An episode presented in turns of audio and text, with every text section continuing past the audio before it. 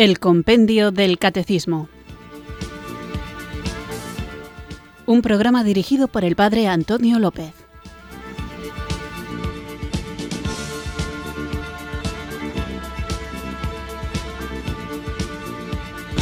Muy buenas tardes, queridos oyentes de Radio María. Recibido un cariñoso saludo desde Irurzun, en Navarra, quienes sintonizáis una tarde más esta Radio de la Virgen, esta emisora que cambia vidas, Radio María, para escuchar el programa El Compendio del Catecismo, nuestra cita diaria con la formación católica en la que vamos repasando las preguntas y respuestas que nos ofrece el Compendio del Catecismo, este libro que es una forma sencilla, accesible, fácil de comprender, pero no por ello superficial, de las verdades que contiene el Catecismo Mayor, que es el resumen de todo aquello que la Iglesia Católica cree.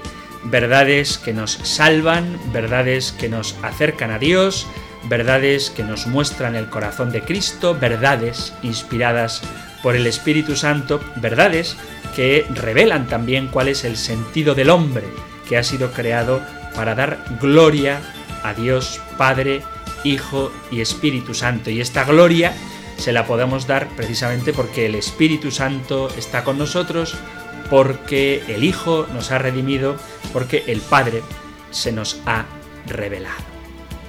Cada vez veo más urgente, más importante el hecho de que los creyentes, además de la buena voluntad, además del tierno y entrañable amor por el Señor, además de la vida de piedad, además de todo esto, tengamos una cierta cultura teológica. No en un sentido, si queréis, académico, pero sí, desde luego, en un sentido popular, para que sepamos transmitir de una manera clara, para que podamos compartir y cuando llegue la oportunidad, que seguro que llega, defender las verdades de nuestra fe. Una fe que no se fundamenta en sensaciones subjetivas, en ideas personales, sino una fe que está fundada en el acontecimiento histórico de la revelación de Dios en el Antiguo Testamento y en el momento cumbre de la historia de la humanidad, que es cuando Dios mismo, la segunda persona de la Trinidad, se hace hombre, irrumpe en nuestra historia y cambia las cosas. Pero hay gente que todavía no sabe que las cosas han cambiado y viven como si Dios estuviera lejos o como si no le importáramos. Y esto es un drama para Dios y desde luego para el propio hombre. Así que para poder conocer y gozarnos con la alegría de este Dios que se nos ha manifestado, para que no nos dejemos engañar con buena o mala intención, no lo sé, ni me importa, el caso es que podemos ser engañados, pues para que no nos dejemos engañar por dos doctrinas que nos alejan de esta verdad, es preciso que conozcamos lo que la Iglesia, guiada por el Espíritu Santo, enseña.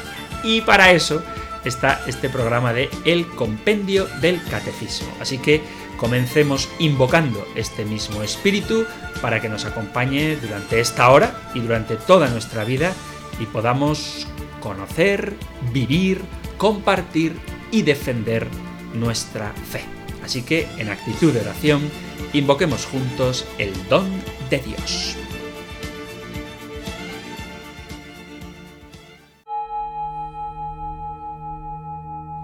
Ven Espíritu,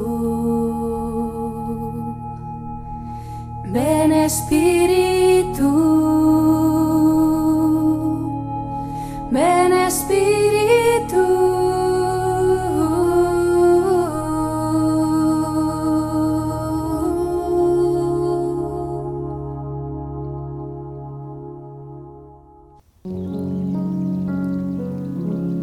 Espíritu Santo, Tú eres alegría que desborda, que se derrama luminosa en cada criatura. El mundo entero es un canto de gozo que surge como cascada de vida de tu exceso de amor. Toca mi interior con tu gracia, Espíritu Santo, para que pueda tomar parte en esa felicidad. Muéstrame la belleza y la bondad de las pequeñas cosas. Te doy gracias, Espíritu de vida, por el agua, la luz, los colores, las sensaciones de la piel, la voz de mis amigos, las manos, el cielo, la sangre que corre intensamente y me mantiene vivo. Enséñame a buscar siempre algo más en la vida, porque mientras hay vida, hay esperanza. Todos los días nacen niños, todos los días puede aparecer un santo, un sabio, un héroe, y el amor nos sorprende en cualquier esquina. Despierta en mi interior, Señor amado, un intenso amor a ti, para que te busque con el corazón ardiente, para que me goce en tu amistad y repose en tu presencia cada noche con una sonrisa en los labios. Muéstrame las maravillas de tu amor, Espíritu Santo, para que seas mi lugar de delicias, mi tesoro, mi banquete feliz. Me regocijo en ti, infinito y glorioso. Ayúdame a probar la alegría de Jesús resucitado. Dame la potencia de tu gracia para que todo mi ser sea un testimonio de tu gozo. Amén.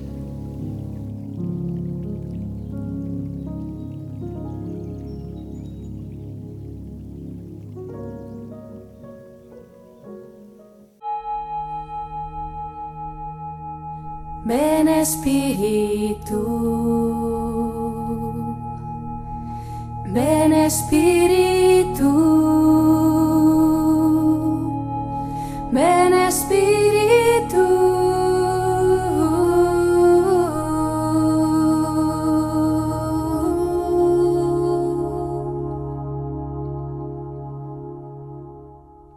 Vamos allá con nuestro nuevo programa y os recuerdo que estamos en el capítulo segundo centrado en Jesucristo, Hijo único de Dios, y en la parte del compendio que habla de que Jesucristo fue concebido por obra del Espíritu Santo y nació de Santa María Virgen.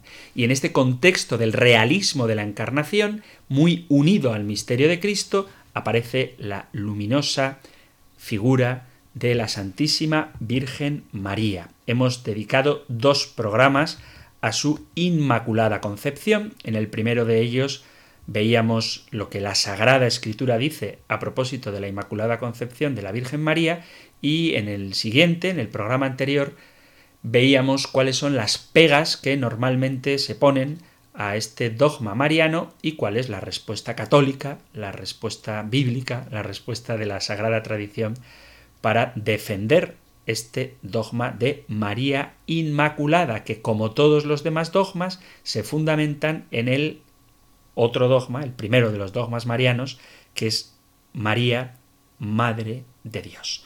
Bueno, pues después de estos temas que hemos tratado, continuamos poniendo nuestra mirada en la dulcísima Virgen María, nuestra Madre del Cielo, y lo que vamos a tratar hoy lo podéis encontrar en el Catecismo Mayor en los puntos 493 y 494 y en el 508 al 511. Nosotros escuchamos ahora la pregunta número 97 del compendio del Catecismo.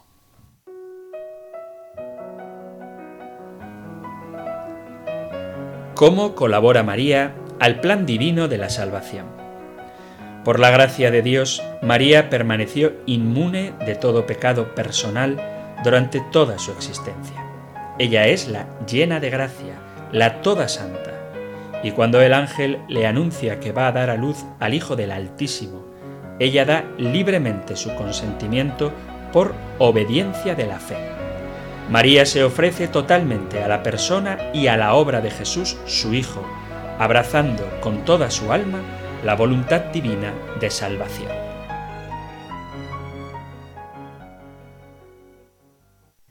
Es interesantísima esta pregunta que plantea el compendio del Catecismo sobre cómo María colabora al plan de Dios y podría resumir la respuesta en una sola palabra. María colabora con libertad. Ha habido oyentes que a través de la dirección de correo electrónico compendio arroba radiomaria.es o del WhatsApp 668-594-383 han formulado incluso antes de que empezáramos a hablar de la Virgen María, la pregunta de si María fue libre para decidir aceptar el anuncio del ángel o qué hubiera pasado si María se hubiese negado al anuncio que el ángel le hizo y muchas veces lo que hay detrás de esto es un concepto equivocado de lo que es la libertad, puesto que parece que al haber sido María predestinada, concebida inmaculada, para dar a luz al verbo de Dios, como ya ha sido predestinada, daría la sensación de que entonces no era libre. Así que, con vuestro permiso, aunque me imagino que hablaremos de esto también cuando vengan los temas de moral, sin ponerme demasiado técnico, vamos a hacer una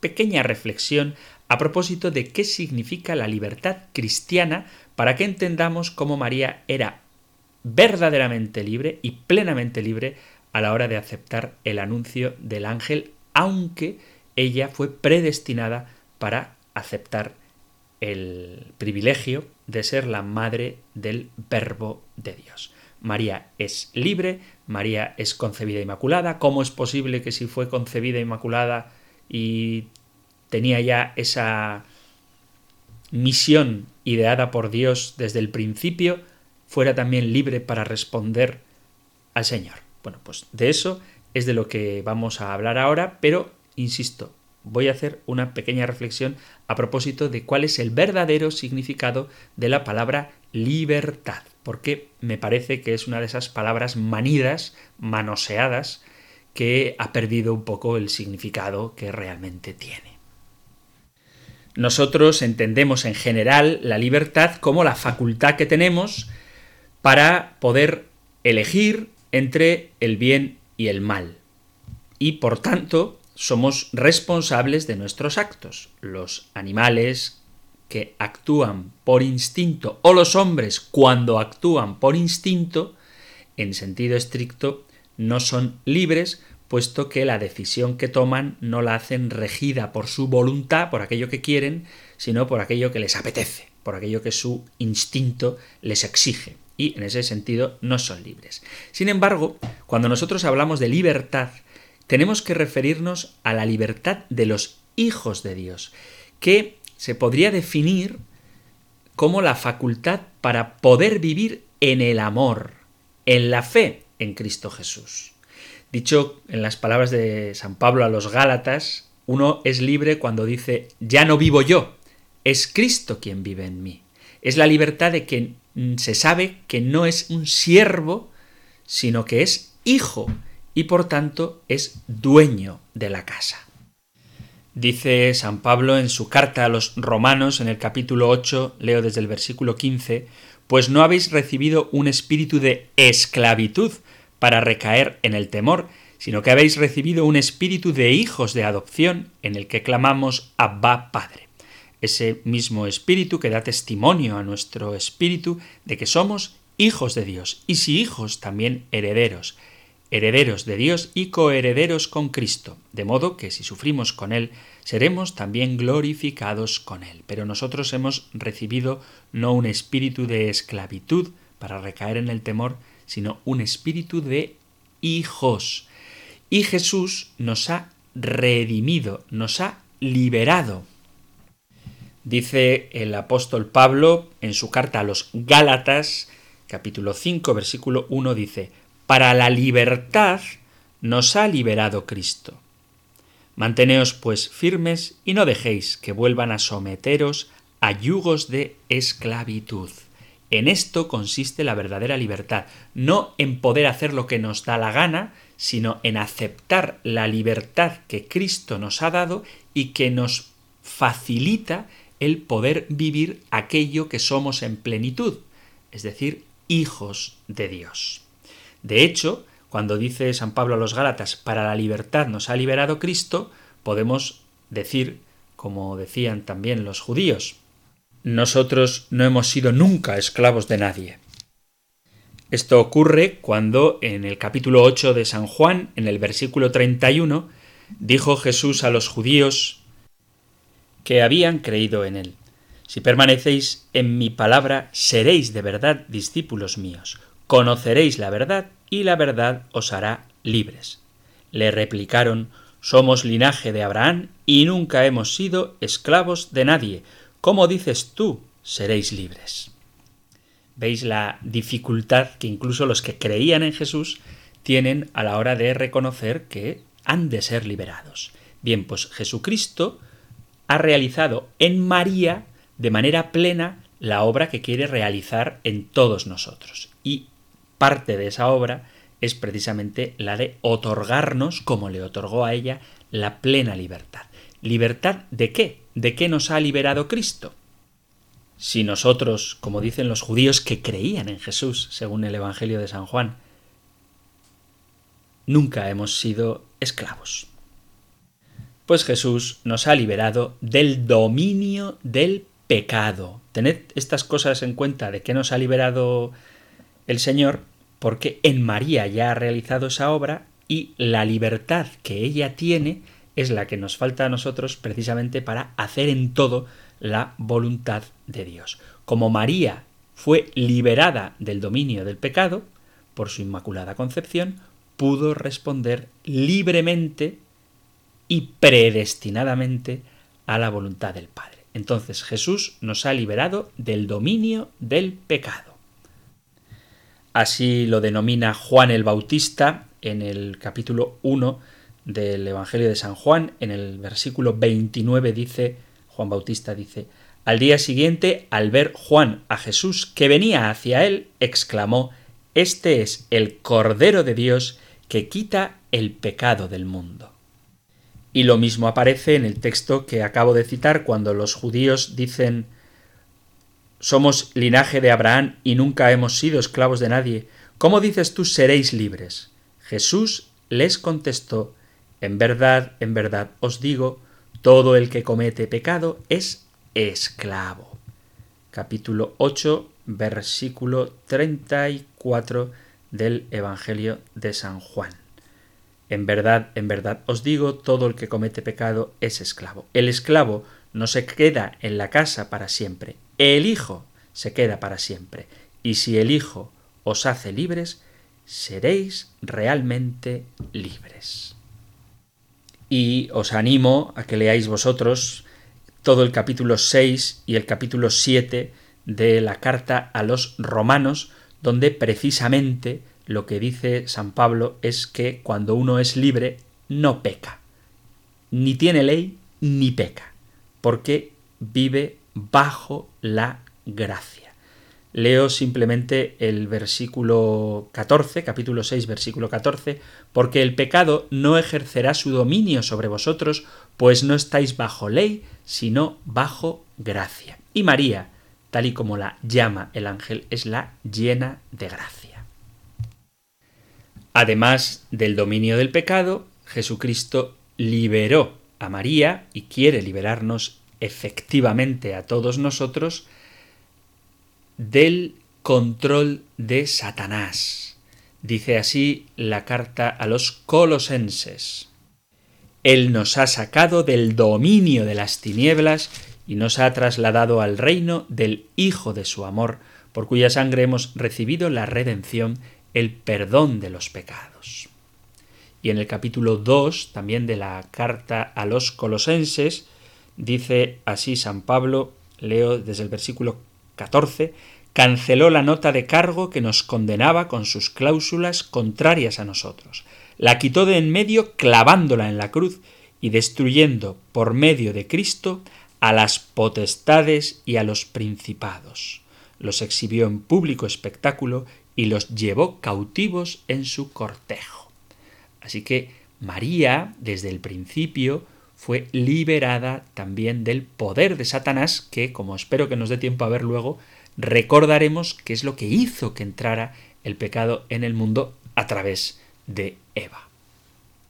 Esta misma idea de que el Señor nos libera del dominio de Satanás aparece en los Hechos de los Apóstoles, en el capítulo 26, dice así, versículo 17, Te libraré de tu pueblo y de los gentiles a quienes te envío, para que les abras los ojos y se vuelvan de las tinieblas a la luz y del dominio de Satanás a Dios, para que reciban el perdón de los pecados y parte en la herencia entre los que han sido santificados por la fe en mí. Además, el Señor nos ha liberado de la ley. Aquí os animo también, por no leerlo yo todo entero, a que os acerquéis al capítulo 3 de la carta a los Gálatas, donde ya no es la ley lo que nos salva, sino la fe. Y María es sobre todo una mujer de fe y por eso tiene libertad para obedecer a lo que el Señor le pide. No lo hace por imposición, sino que lo hace por amor. El Señor libera totalmente a María y nos quiere liberar a nosotros del temor, de cualquier tipo de miedo, del miedo a la muerte segunda, del miedo incluso a la muerte del cuerpo, y también nos quiere liberar del miedo al juicio futuro. Por ejemplo, en el capítulo 8 del Evangelio de San Mateo, cuando Jesús calma la tempestad y bueno, él está dormido en la barca que desaparecía entre las olas, se acercaron y lo despertaron gritándole Señor, sálvanos, que perecemos. Él les dice ¿Por qué tenéis miedo, hombres de poca fe? María tenía mucha fe y por tanto no tenía miedo, porque el Señor nos libera del miedo. ¿Y cuántas decisiones no se toman no en libertad, sino por miedo? Pues María no tenía miedo. El Señor invita en el capítulo 10, versículo 28 del Evangelio de San Mateo a no tener miedo a la muerte, cuando dice no temáis a los que matan el cuerpo, ni tampoco al juicio, porque dice Lucas 12:32, no temáis, pequeño rebaño, porque vuestro Padre ha tenido a bien daros el reino. O ese texto preciosísimo, esa frase maravillosa de la primera carta del apóstol San Juan en el capítulo cuarto, versículo 18, donde dice que en el amor no hay temor, sino que el amor perfecto echa fuera el temor. Otro pasaje precioso también del Evangelio de San Juan en el capítulo 5, donde se ve cómo el Señor nos quiere liberar y ha liberado a María precisamente por su fe, por su escucha de la palabra del temor, es cuando dice, en verdad, en verdad os digo, quien escucha mi palabra y cree al que me envió, posee la vida eterna y no incurre en juicio, sino que ha pasado ya de la muerte a la vida. Así que el Señor nos libera del dominio del pecado, del control de Satanás, nos libera de la ley y nos libra del miedo a la muerte y al juicio. Y todo esto lo digo para que nos demos cuenta de que la verdadera libertad no consiste en dejarnos llevar por nuestros instintos, porque la libertad ya la hemos definido como la facultad que nos permite hacer el bien, que nos permite optar por el bien, y muchas veces lo que nos induce a optar por el mal es o bien el miedo o bien el sentirnos privados de nuestra libertad al tener que someternos a una ley que quizá no entendemos, sobre todo el dominio de Satanás, la influencia, la sugestión del diablo y, sin duda, la inclinación que tenemos al pecado. Pues de todo esto nos libera Cristo y de todo esto ha liberado plenamente a su madre la Virgen María, lo que la capacita para dar una respuesta totalmente libre a la voluntad de Dios. Y alguno me dirá, pero ¿cómo hablas tú de libertad si ella misma se declara la esclava del Señor? ¿Cómo es compatible que haga las cosas libremente cuando se define a sí misma como la sierva, como la esclava? Bueno, pues esta es la hermosura de la respuesta de María, que en libertad se somete a la voluntad de Dios, como dice el compendio del catecismo, la obediencia de la fe. Y entonces alguno me puede aludir también a la contradicción aparente que hay entre obediencia y libertad, porque si uno obedece no es libre. Y esto es algo de lo que también creo que vale la pena que hablemos, aunque sea un poquito. La palabra esclavitud es ciertamente una palabra dura, una palabra que a nuestros oídos modernos acostumbrados a hablar todo el tiempo de autorrealización, de, de desalienación, de liberación, de, de, ser pues anárquicos y de tomar nosotros las riendas de nuestra propia vida, pues en este contexto resulta chocante hablar de esclavitud. Pero hay una esclavitud que te libera, como hay también una libertad que te esclaviza. Hay una expresión que se usaba antes que era ser esclavo del deber. Pero ser esclavo del deber era la mayor expresión de libertad, porque significaba un acto personal que te llevaba a cumplir con aquello que como persona era tu vocación. El hombre alcanza su verdadera victoria cuando sigue el rumbo hacia el que ha orientado la propia vida. Y sin embargo, el esclavo es aquel que se deja arrastrar por pasiones desordenadas hacia un destino que ni su propia razón ha aprobado ni su voluntad ha elegido. Por eso se habla también de esclavos del vicio. Y el esclavo del vicio era liberado por el imperio, por el mandato de la razón. Entonces, estos conceptos de libertad y esclavitud hay que volverlos a recolocar en el lugar que le corresponde. El hombre libre se considera poco más o menos que alguien que deambula por la vida sin sentido y que hace lo que en el momento le apetece. Y por el contrario, el hombre no libre es aquel que vive en la obediencia a las leyes de Dios y de los hombres. Se han invertido los términos.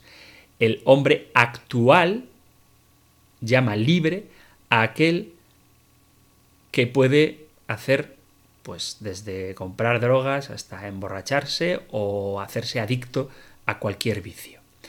¿no? Hay libertad para jugar, libertad para beber, libertad para muchas cosas que hacen daño al hombre. Y sin embargo, esta presunta libertad en el fondo es tiránica y esclaviza, por ejemplo, cuando alguien acaba siendo atrapado en las redes de la droga. En esta inversión de valores, parecería que una persona que decide consagrar su vida al servicio a Dios y a los demás mediante los votos religiosos, es un ser que no se siente, que no es libre. Que ha hecho eso, pues vete a saber por qué extraña circunstancia, pero nunca por libertad. En resumen, para algunos, la libertad es tener la razón nublada y la voluntad rota para hacer cualquier cosa que los sentidos, que el apetito en ese momento te pida, que es, en el fondo, una manera de esclavitud. Y en la cultura actual, esclavo es quien siguiendo los dictados de su propia razón, vence con la fuerza de voluntad sus propias pasiones y obedece a las leyes de Dios y a las leyes buenas de los hombres y vive con un cierto orden. Esto es lo que hoy parece que se nos ha enseñado. Sin embargo, hay otra perspectiva que es la de la esclavitud del amor, que puede parecer chocante mezclar esclavitud con la palabra amor, pero es que Precisamente el amor es lo que hace que uno ponga en juego todas sus potencias para orientar su vida precisamente al objeto que persigue, a aquello que ama. La cumbre de la libertad es precisamente la esclavitud del amor, aquel que sabe lo que quiere y pone en juego todo cuanto posee para conseguirlo. Muy distinto de lo que hoy se considera libertad, que es no saber lo que quieres y ir cambiando el rumbo de tu vida a golpe de apetencias. Bueno, pues María, en esta esclavitud de amor, orientando libremente su vida al cumplimiento de la voluntad de Dios, puede presentarse ante el Señor como la sierva, como la esclava, y eso no le quita la libertad, sino que precisamente lo que hace es que sea plenamente libre, puesto que poniendo su voluntad en sintonía con la voluntad de Dios, orienta toda su vida hacia Él, que es el objeto de su amor. Quizás sea un poco raro esto, pero es lógico. Tú eres libre cuando sabes a dónde vas, aunque tengas que seguir un camino que te lleve a tu destino. Y no eres libre cuando estás perdido en un bosque y ciertamente puedes ir hacia arriba, hacia abajo, norte, sur, este, oeste, a cualquier lado, pero en el fondo no sabes dónde estás ni a dónde vas. Entonces es más libre el que sabe dónde está y a dónde va, aunque tenga que seguir un camino, que el que sin saber ni dónde está, ni de dónde viene, ni a dónde va, puede deambular por cualquier lado. Bueno, pues en este sentido, María es plenamente libre y nosotros estamos llamados a vivir la plena libertad, la de aquellos que sabiendo lo que quieren, orientan toda su vida hacia ese destino.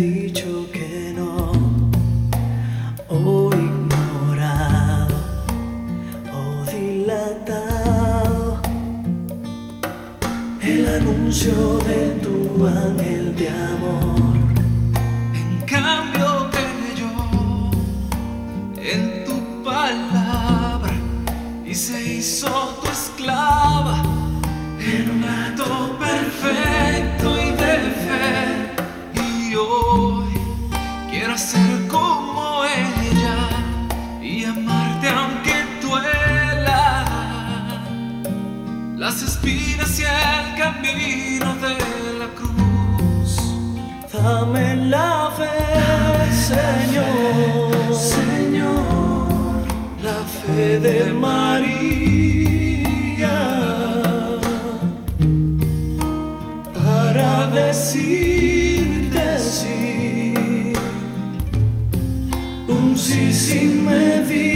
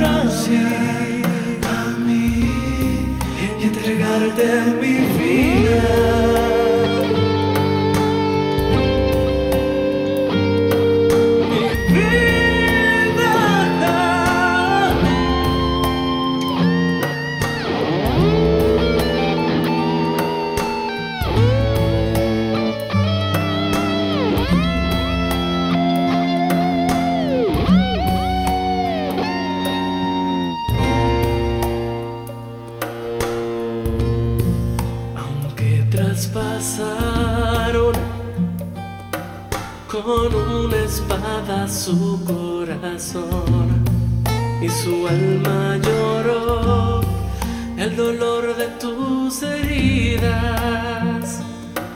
A los pies del madero se quedó. Y hoy ella es nuestra reina y señor. Y tú nos incorporas a tu eterna familia de amor. Mi vida. Oh.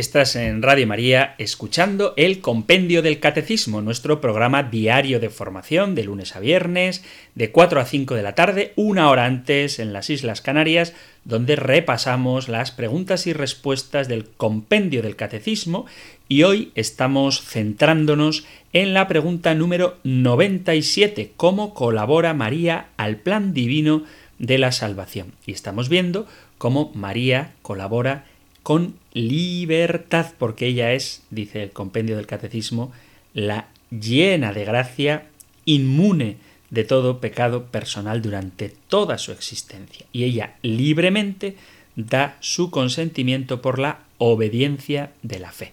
Y vemos también cómo obediencia y libertad no es que sean dos verdades o dos palabras contradictorias, sino antes al contrario. La verdadera libertad exige obediencia y la obediencia, para que sea verdadera, tiene que hacerse en libertad. Cuando uno toma una decisión libre, obedece todo aquello que le lleva hacia esa decisión que ha tomado. Cuando uno orienta su vida a cualquier campo de la existencia, a cualquier cosa, todo lo que hace está orientado, destinado a conseguir aquel objetivo. Pues esto ocurre también cuando se trata de orientar la vida para cumplir la voluntad de Dios. Es decir, si yo quiero ser un gran futbolista, aunque no soy nada aficionado al fútbol, pero bueno, si yo quiero ser un, gran futbolista, pues desde pequeñito tengo que orientar mi vida hacia ese deporte. Tengo que entrenar, tengo que cuidar mi alimentación, tengo que formarme como jugaron otros grandes estrellas del deporte, tengo que aprender las jugadas que me dicte mi entrenador. Esto lo digo que puede parecer un ejemplo tonto, pero es que en realidad cuando uno tiene una decisión libre, todo lo que hace está marcado por esa decisión y eso no le quita libertad, antes al contrario, hace que se sienta más libre precisamente porque ve que su vida va en la dirección que él ha elegido. Bueno, pues no hay contradicción entre obediencia y libertad. Y desde luego no hay mayor libertad que el hacerse uno esclavo por amor. Y eso es lo que María hizo. No olvidemos que fue la desobediencia de la primera Eva la que introdujo en el mundo el pecado y la muerte, y fue la obediencia de María, la segunda Eva, la que restituyó a los hombres la vida eterna y la salvación. El Señor pone su mirada en la humilde Virgen de Nazaret y en su infinita misericordia la escoge a ella, a María, para ser la madre del Verbo eterno de Dios y envía al ángel Gabriel para que haga esta misión, que sin duda es la más importante que ningún ángel del cielo jamás pudo soñar. Lo mismo que Dios prohíbe a la primera Eva y amenaza con las consecuencias del incumplimiento de esa prohibición, y sin embargo Eva desobedece, María, por medio del mensajero celestial, expresa un acto de obediencia y de amor tan grande que repara la desobediencia de. María obedece desde el primer momento, obedece en la Anunciación, obedece también en Nazaret, obedece también en Belén. María y José llegan a la ciudad movidos por el censo impuesto por Augusto y buscan una casa donde albergarse. Todas las puertas están cerradas para ellos, están abandonados y solitarios, pero María no se queja porque entiende que ahí se está manifestando la voluntad de Dios. Ella obedece con humildad y al final se mete en, un establo y se completa el gran misterio de amor. María envuelve en sus brazos al Verbo, a la luz del mundo, y ella misma se convierte en la cuna que mece al Dios hecho hombre. María obedece siempre.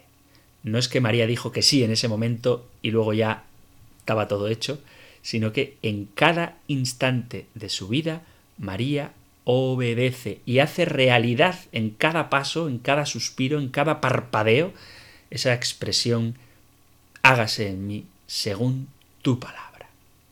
Y en Nazaret, María obedece, obedece cuidando a Jesús, mimándolo, alimentándolo, y obedece cuando tienen que salir a Egipto huyendo de la tiranía de Herodes que buscaba la muerte de Jesús. María obedece cuando Jesús abandona el hogar materno para empezar a predicar. María obedece cuando Jesús vive su pasión. María obedece heroicamente en todos los momentos de su vida, permaneciendo firme junto a la cruz y permaneciendo con una luz de esperanza para todo el mundo, para toda la Iglesia, cuando aguarda la resurrección de su Hijo. No hay duda de que la característica más peculiar de la Virgen María es precisamente su obediencia, fruto del amor a Dios y fruto también de un corazón que ha sido plenamente liberado del pecado, del dominio de Satanás, del dominio de la ley, del temor, porque en ella todo es amor, un amor volcado radicalmente en el cumplimiento de la voluntad de Dios. Bueno, bien, me puede aludir alguno, pero ¿y si hubiera dicho que no? ¿Y si María hubiese dicho que no? Bueno, a mí personalmente, esto es una cuestión mía, las ISIS, el ISIS, el ISIS no me gusta. ¿Por qué? Pues porque la realidad es la que es. Está bien hacer especulaciones intelectuales pensando en cómo hubieran sido las cosas si las cosas no fueran como han sido. Pero lo cierto es que las cosas son como han sido. En cualquier caso, sí que me parece, ya que lo han preguntado también los oyentes, tanto por el correo electrónico compendio como por el WhatsApp 668-594-383, ya que habéis preguntado qué hubiera pasado si María hubiese dicho que no, pues vamos a hablar un poquito también de este tema. Pero la respuesta que a veces se oye por parte de las sectas o de los grupos protestantes es totalmente disparatada cuando hacen afirmaciones del tipo que si María hubiera dicho que no, pues como María es una mujer común y corriente, Dios se hubiera buscado a otra de ahí de Nazaret y ya está. Y María se hubiera condenado por haber desobedecido a Dios. Esto es no entender ni quién es Dios, ni cuál es el plan de Dios, ni cómo Dios cuenta con la libertad humana, ni desde luego cómo Dios prepara a las personas para la misión a la que les llama. Y como María tiene una misión única, ha sido preparada de una manera única. Porque vuelvo a repetir, ¿qué es lo que hace que el hombre desobedezca a Dios? Normalmente suele ser el pecado, la desconfianza que ya en el origen Satanás indujo en el corazón de Adán y Eva para que ellos prefirieran otro camino que el camino de Dios. Pero cuando un corazón está sanado, cuando un corazón está liberado, que de eso hemos hablado abundantemente hoy, y cuando un corazón está volcado en el amor a Dios, lo normal es que de manera libre opte por cumplir aquello que Dios le pide. Es frase, creo que es de San Agustín, cuando habla del amor y la libertad, decía que si tú le muestras unas nueces a un niño, él libremente va a ir a por ellas. Si a alguien que le encanta la tarta de chocolate, que le encanta la tarta de chocolate, que le vuelve loco, le fascina la tarta de chocolate, además le sienta genial, tú le ofreces una tarta de chocolate, esa persona libremente va a ir y se la va a comer. No tienes que obligarle porque su propia naturaleza apasionada por el chocolate le va a empujar a comer lo que tú le ofreces. No le estás obligando, le estás ofreciendo lo que es el objeto de su apetito. y entonces libremente, pero irremediablemente también, va a acceder. Pues esto pasa con María. María es una mujer que tiene el corazón totalmente volcado al Señor. Y cuando el Señor se le presenta con la misión que le encomienda el ángel Gabriel, ella libremente, pero irremediablemente, obedece. Además, a lo largo de la historia de la Sagrada Escritura, podemos ver cómo el Señor predestinó a ciertas personas desde antes de su nacimiento para que colaboraran en el plan de la salvación. Vamos a citar solo algunos de ellos, pero Moisés, Jeremías, el mismo San Pablo, se negaron al plan de Dios al principio. Por ejemplo, en el capítulo cuarto del libro del Éxodo podemos leer capítulo 4 versículo 10. Dijo Moisés a Yahvé, Por favor, Señor, yo no he sido nunca hombre de palabra fácil, ni aun después de haber hablado tú con tu siervo, sino que soy torpe de boca y de lengua. Le respondió Yahvé, ¿quién dio boca al hombre? ¿Quién lo hace mudo o sordo, vidente o ciego? ¿No soy yo el Señor? Ahora pues ve, yo estaré en tu boca y te enseñaré lo que has de decir. Insistió Moisés. Por favor, Señor mío, envía al que quieras. Entonces se encendió la ira del Señor contra Moisés y le dijo ¿No está ahí tu hermano Aarón el levita? Sé que él habla bien. Además, él saldrá a tu encuentro y se alegrará de corazón al verte.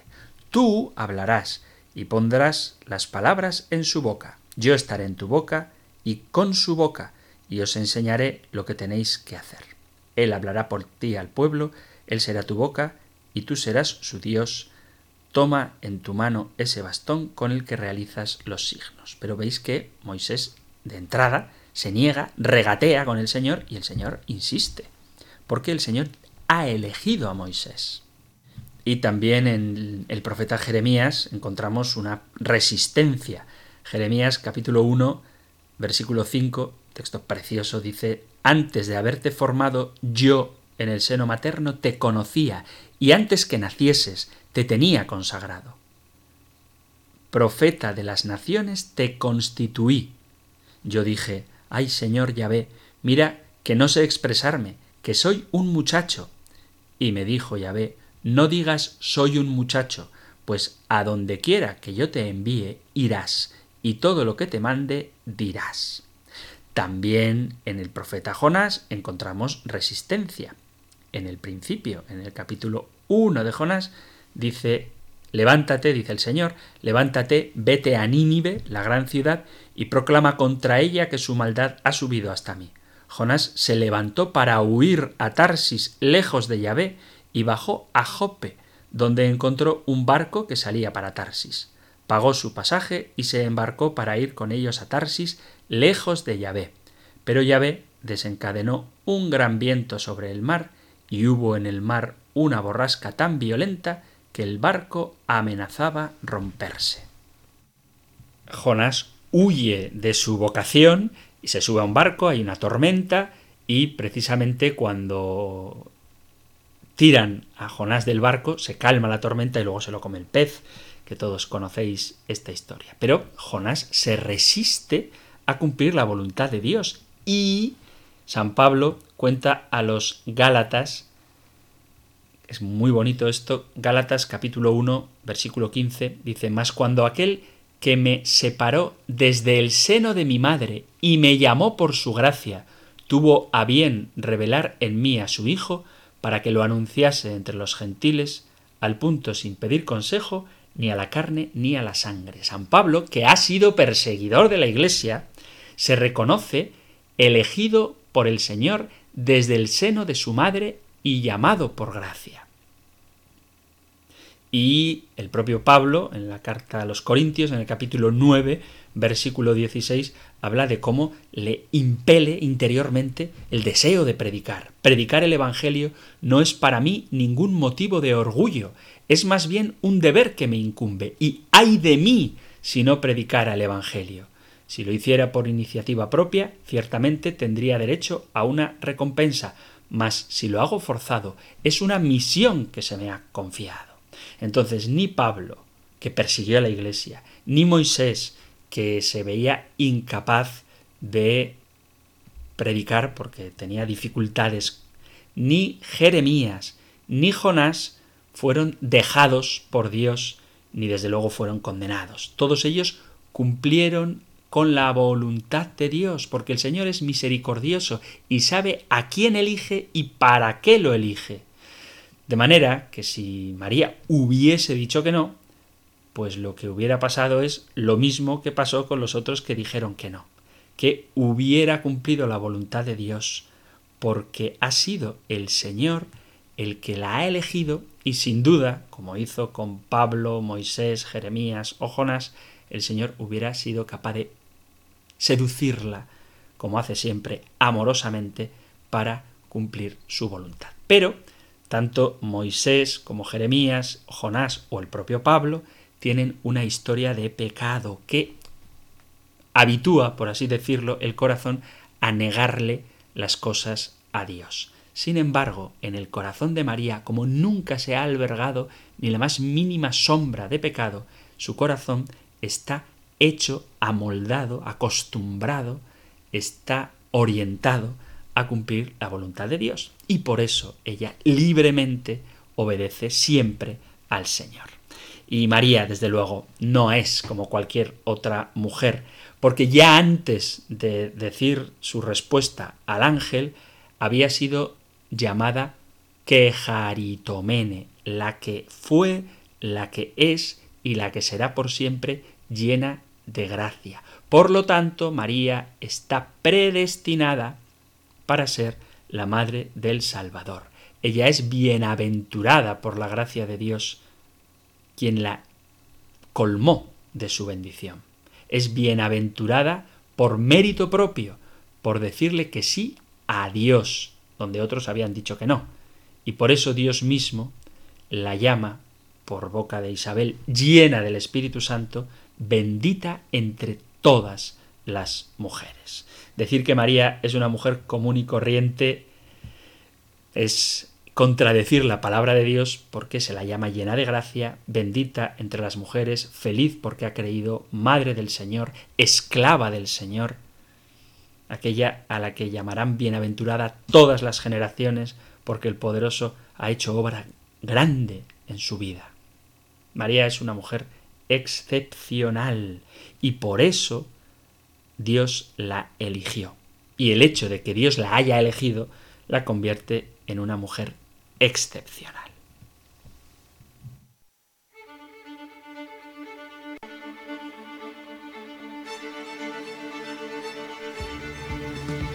Queridos amigos, queridos oyentes de este espacio del compendio del catecismo, se nos ha acabado el tiempo. Espero que haya quedado respondida la pregunta de qué hubiera pasado si María hubiese dicho que no y también la pregunta enviada de si María podía haber dicho que no.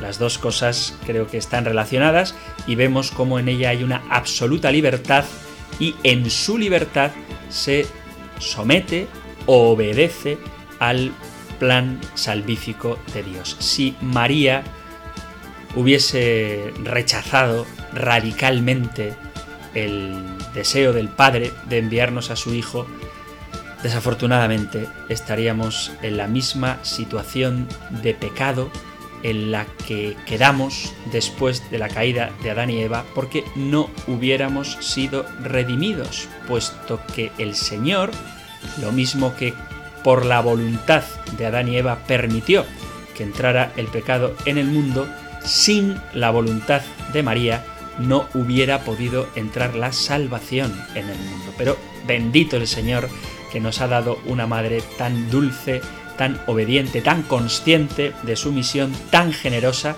que dijo que sí y al hacerse madre de Cristo se hace madre también de todos los miembros del cuerpo de Cristo. Hablaremos de la maternidad de María, seguiremos con este precioso tema, con este hermoso tema de María pero lo haremos en próximos programas en los que podéis participar, ya lo sabéis, enviando vuestros comentarios, sugerencias, preguntas, testimonios, cualquier cosa que queráis compartir al número de teléfono de WhatsApp 668 594 383 668-594-383 o al correo electrónico compendio arroba radiomaria.es. Abro la Biblia para daros la bendición del libro de los números. El Señor te bendiga y te proteja, el Señor ilumine su rostro sobre ti y te conceda su favor, el Señor te muestre su rostro y te conceda la paz. Muchísimas gracias por estar ahí, gracias por escuchar este programa, el Compendio del Catecismo, y si queréis, volveremos a encontrarnos en un próximo programa. Un fuerte abrazo.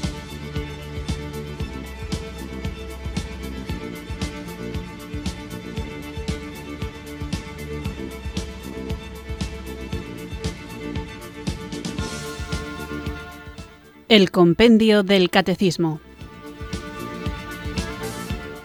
un programa dirigido por el Padre Antonio López.